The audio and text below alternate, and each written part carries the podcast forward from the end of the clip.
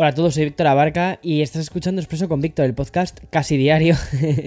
Digo casi diario, ¿vale? Porque acabamos de, pasar justo por la vorágine de, la conferencia de Apple, el Apple Event, en el que hemos conocido los nuevos iPhones. Y claro, o sea, cuando planificamos cómo iba a ser esta semana, pues sí que teníamos muy claro que teníamos que darle más espacio a la parte de YouTube quizás restándole un poquito a la parte de podcast. Pero eso no ha significado que no hayamos mantenido el ritmo. Así que vamos a por ello.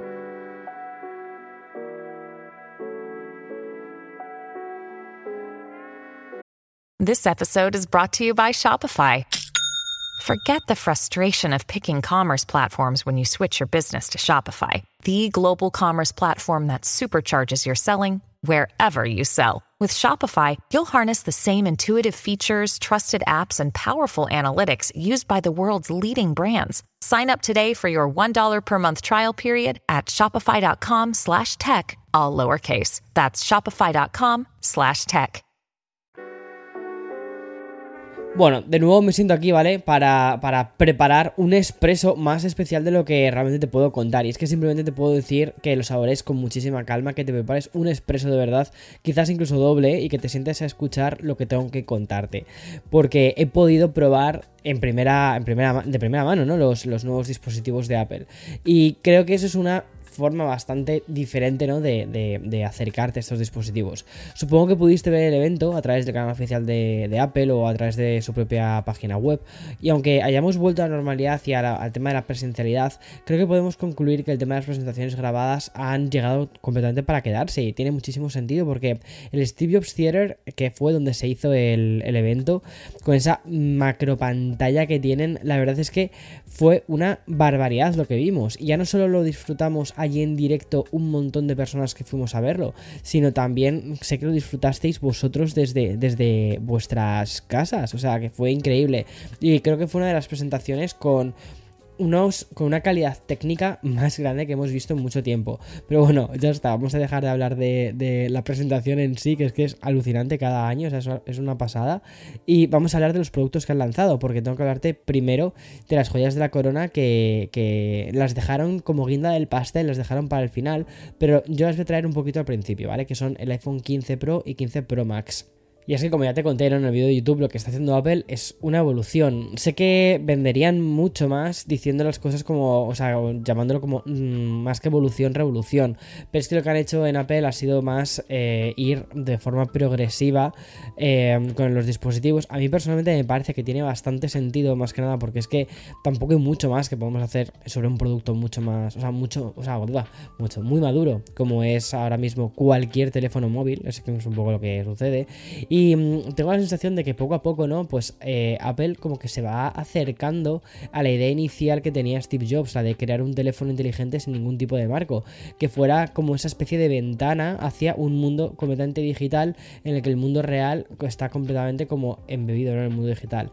Y en esta especie de actualización respecto a los modelos del año pasado, el iPhone 15 Pro y el iPhone 15 Pro Max representan ese salto adelante, unos cambios muy interesantes que sin duda han convertido a los teléfonos más premium de Apple en los mejores de, lo que es, eh, como dicen ellos, son los mejores teléfonos que han lanzado hasta entonces. Hombre, pues sí, sería malo que fuera lo contrario, pero sí, la verdad es que creo que lo han hecho bastante bien. Es, una, un, o sea, es un avance bastante sostenible.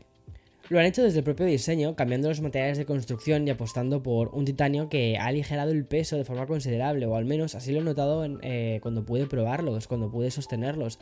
Además, el diseño sigue apostando por la curvatura, ¿vale? Que se deja, o sea, que deja ahí como ya de lado los, los bordes tan, tan afilados. Y creo que lo que hace es que ofrezca un tacto muy cálido, muy suave, incluso estamos hablando de titanio, que es un metal, ¿sabes? Y le da hace que sea mucho más agradable. Como ves, ¿vale? Te estoy hablando del iPhone 15 Pro y 15 Pro Max a la par. Y es que básicamente son el mismo teléfono, pero uno es como su hermano gemelo grande, pero tiene alguna característica más, el Max, que ya te mencionaré. Uno de los rumores más extendidos en estos últimos meses era el de ese super botón lateral que venía a sustituir el de silenciar el teléfono. Ya sabes que es una de las cosas que más adoro de, que hace Apple con el tema de las funciones, están orientadas a actividades cotidianas de del día a día, es decir, cuando llevan la tecnología al servicio del día a día, ya sean eh, a, profesionales o a, personas de a pie. Pues bien, ese botón está diseñado como, em, como ese mismo mantra, y es que Apple lo que quiere es que haga diferentes funciones como por ejemplo encender la linterna, la cámara o la aplicación de atajos, igual que los iPhone 15 más básicos que ya te hablaré luego, ¿vale? Estos modelos Pro y Pro Max también han dicho adiós a la conexión Lightning. Si eres oyente habitual de Expreso, pues esto yo creo que no te va a sorprender porque llevamos muchísimas semanas comentándolo.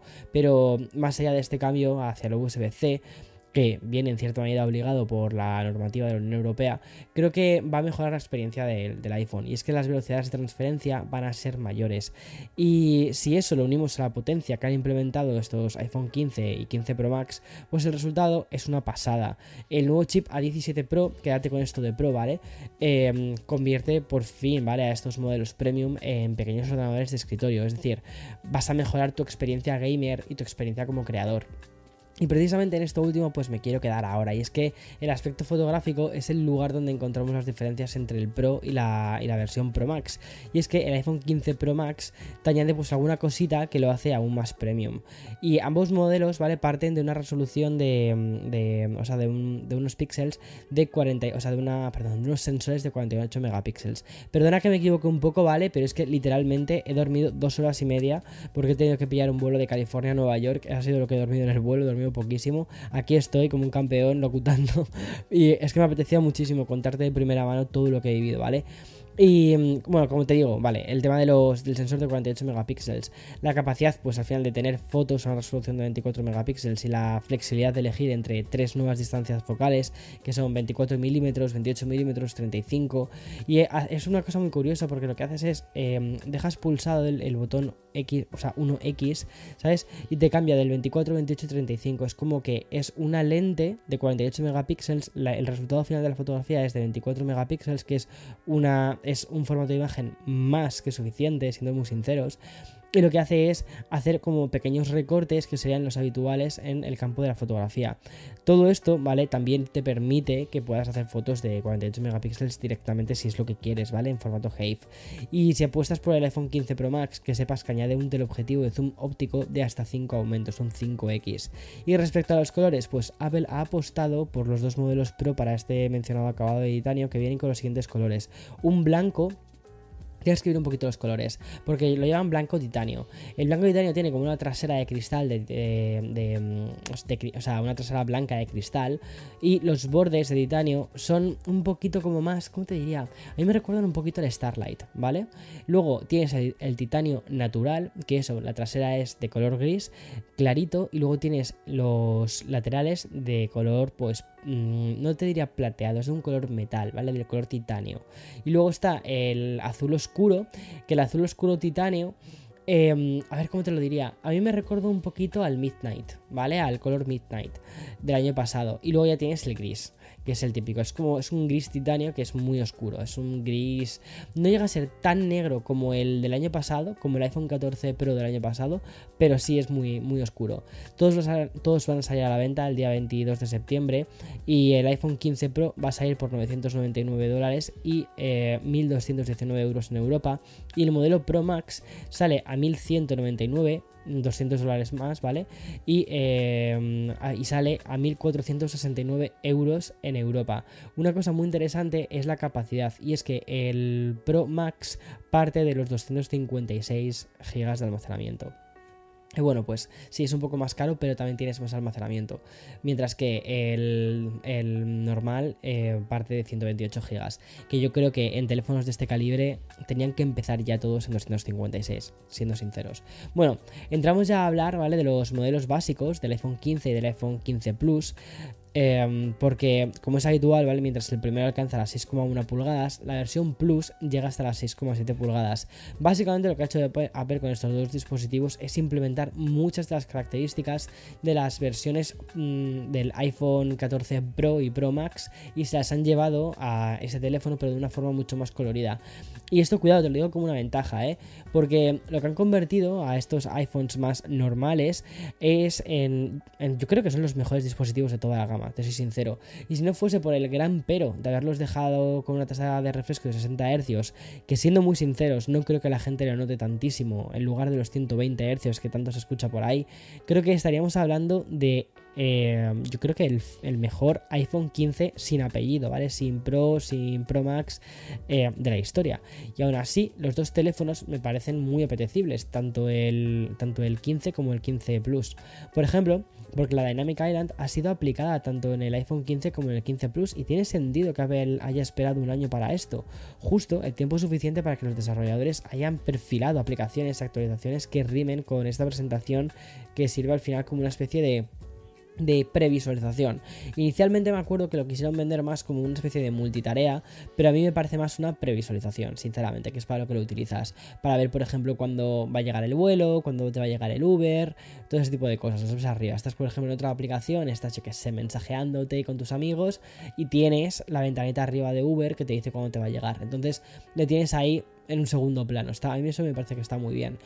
Y no te había hablado del diseño todavía, pero es que lo que ha hecho Apple ha sido poner una capa única de cristal en la parte trasera. Aunque el módulo de las cámaras es el mismo, tiene así como unos tonos muy parecidos. Y por cierto, si te decía lo de que Apple había traído lo mejor del iPhone 14 Pro en estos modelos más básicos, pues es por cosas como las siguientes, ¿vale? Por ejemplo, el, procesador que lleva es el A16 Bionic, con una CPU de 6 núcleos y una GPU de 5 núcleos. Esto convierte al modelo básico del iPhone 15 en un 20% más eficiente de lo que ya era el iPhone 14. Y no solo lo vas a notar en la batería, sino también en el, aspecto fotográfico. Y es que el iPhone 15 presenta un sensor de 48 megapíxeles. Flipas, ¿eh? es el mismo que el del Pro, de hecho y está completamente renovado. Este sensor, em, pues básicamente lo que, lo que hace es traer el 2X al iPhone 15 y 15 Plus. Además, gracias a este nuevo sensor, el iPhone 15 ahora tiene la capacidad de capturar imágenes con un impresionante zoom óptico 2X. Y digo impresionante porque las demos que pude ver cuando estaba allí en el Hanson Area me gustaron muchísimo las imágenes. Y ya por último, Quiero destacar que Apple también ha incorporado un sensor ultra gran angular con una resolución de 12 megapíxeles. Y luego, en cuanto a los colores, me parecen mm, una fantasía y es que los rumores apuntaron muy bien porque se confirmaron las versiones en negro, en verde, azul, amarillo y un rosa que ya ha sido como elegido como el color de este año, el color del verano gracias a Barbie y creo que también lo va a ser durante el otoño. El iPhone 15 mantiene el precio en Estados Unidos, parte de los 799 dólares, sin embargo en Europa va a salir por 959 en su modelo más básico. Y respecto al 15 Plus los precios son de 899 dólares y en España, y en el resto de Europa sale a 1109 euros. Bueno, y ya de manera mucho más breve, ¿vale? porque esto señor se va a terminar convirtiendo en un café con Víctor, tengo que hablarte de los dos relojes inteligentes que se presentaron ayer en el Steve Jobs Theater. Y es que, en primer lugar, tenemos el Apple Watch Ultra 2, que de alguna forma es una especie de actualización del modelo anterior, una actualización pequeñita, una puesta a punto. Es, es el reloj más robusto, más resistente y extremo de la compañía, y aún así Apple lo que ha conseguido es perfilar ciertas prestaciones para mejorar un poquito más su rendimiento. Mira, ahora el Ultra 2 tiene un, chip eh, S9, lo que va a permitir es un uso más directo y más inteligente de Siri. Además, la pantalla sube hasta los 3000 nits, que ya me parece que, que es una pasada, porque la pantalla del Ultra era de 2000 nits y tenía una de las mejores pantallas que Apple había hecho. Y para aquellos que hacen deporte, pues cuando sale el sol y está ahí como más arriba y hay más luz, pues vas a poder ver eh, bien la pantalla. Y luego la autonomía, la autonomía sigue siendo una auténtica pasada porque está con 72 horas si usas el modo ahorro. Además, hay que destacar que Apple también enfocó su atención en la sostenibilidad y lo hizo con el anuncio de que el Apple Watch Ultra 2 es neutro en carbono. Y con un chasquido de los dedos, pues paso directamente a hablar del de, dispositivo que menos esperábamos, o, sí que esperaba mm, el, el Series 9, pero que Creo que ha tenido ahí como algunas cositas que también han supuesto un pequeño aire fresco. Me estoy refiriendo, como te decía, ¿no? al Series 9. Y es que Apple ha implementado la función de doble toque que vamos a ver también en las Vision Pro en este Series 9. También lo vamos a ver esto en el, Ultra 2. Pero ¿en qué, ¿en qué consiste esto? Bueno, pues básicamente en que vas a poder hacer microacciones como contestar una llamada si tienes alguna de las manos ocupadas. Por ejemplo, imagina que estás cocinando, ¿vale?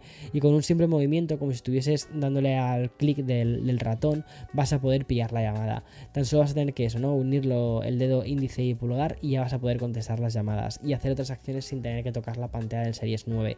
A ver, es un poco diferente, ya existía una cosa, ¿vale? Parecida. Existía el, el Assistive Touch, que básicamente, eh, ¿se llama Assistive Touch? Creo que sí, eh, que básicamente lo que hacía era que pudiésemos, o sea, sobre todo las personas a las que les faltaba, eh, estaba pensado para esto, para personas a las que por ejemplo les falta un brazo, pudieran seguir utilizando el Apple Watch y utilizarlo con los gestos de una sola mano y podías interactuar prácticamente por casi todos los menús. Vale, el tema es que el Assistive Touch está pensado, está más orientado a usos muy concretos de personas muy concretas. Sin embargo, esto, cuidado, tengo que probarlo, ¿eh? tengo que probarlo bien en profundidad, porque en la demo a mí la verdad es que me gustó, funciona muy bien lo del, lo del double tap este, eh, pero no es como que puedes navegar por todo el sistema haciendo Assistive Touch, ¿sabes? Es más como como acciones concretas. De repente te aparece que te están llamando y no puedes colgar, ¿vale? Lo único que puedes hacer es coger el teléfono, ya está. Eh, que esto quizás puede parecer em, como, como, no te, ¿cómo te diría? Como, mm, eh, ¿qué dices? Pues es una versión reducida del, del Assistive Touch. No, no porque básicamente lo que hacen es que está corriendo como constantemente eh, en el procesador, ¿no? Como en una especie de segundo plano. Tengo que probarlo bien, ya te digo, tengo que probarlo bien, porque tengo como mis... Em, ¿Cómo te diría? Como mis cosas así, encontradas, porque dices, esto es un, un Assistive Touch renombrado, puede ser, no lo sé, pero bueno, tengo curiosidad. Lo que pasa es que utiliza ciertas cosas que son, que son nuevas, ¿no? El tema del. O sea, lo hacen de forma nueva, el tema del acelerómetro, el giroscopio, el sensor cardíaco, todo combinado y además eso, como corriendo en segundo plano con el procesador eh, y sin gastar más batería de la que es necesaria. Y ya que te estoy hablando del, procesador, pues tengo que contarte que, por ejemplo, la GPU este año la han mejorado, es un 30% mejor que el modelo anterior. Y además la pantalla retina tiene 2000 mm, eh, nits, que es igual que la que teníamos el año pasado en el Ultra. Bueno, no está la verdad nada mal. Son así como pequeños cambios también en un producto que considero que está bastante ya maduro. Y ya por cierto, ¿vale? Este Apple Watch Series 9 trae consigo nuevas correas fabricadas con materiales reciclados como el Fine Woven, que lleva un 68% de materiales reciclados en las correas Modern Buckle y Magnetic Link, y un 82% de hilo reciclado en la, en la Sport Loop. Es muy curioso. Bueno, y esas novedades, ¿vale? Han convertido al Apple Watch Series 9 con la cajita en aluminio y la Sport Loop en un dispositivo que también es neutro en carbono. Además, Apple también se ha asociado con Nike Hermes para crear correas más ecológicas, como por ejemplo la Nike Sportband que lleva un, 30 un 32% de fluorel de voy a leerlo vale porque lo tengo aquí apuntado se llama fluoroelastomero reciclado, o sea, plástico reciclado. Y luego también Hermes, que, tradicionalmente eran los que hacían las correas mm, de cuero, súper bonitas, bueno, pues em, las han hecho esta vez tejidas. Y hasta aquí llegamos con este macro episodio contándote que el Apple Watch Series 9 va a salir el 22 de septiembre por 399 dólares en Estados Unidos, 449 en España. Cuando hablo de precios de dólares euros, piensa una cosa, piensa que en Estados Unidos los precios que te doy son, sin IVA, ¿vale? Porque yo esto también cuando lo veía en... Em, cuando vivía en España y veía los precios desde Estados Unidos, era como, wow, qué pasada. Claro, aquí son sin IVA, que es una cosa importante. Luego hay que ponerle los impuestos. Luego, por su parte, el Apple Watch Ultra 2 lo va a hacer por 799 dólares y 899 euros en España. Yo creo, no, no sé, creo que ha bajado 100 pavos el Ultra 2 en España. Creo que en España ha bajado 100 euros el Ultra 2. No lo sé, habría que. Eso tendría que mirarlo, pero me parece que sí. Bueno, y hasta aquí el episodio de hoy. Mañana, como siempre, más y mejor. Chao, chao.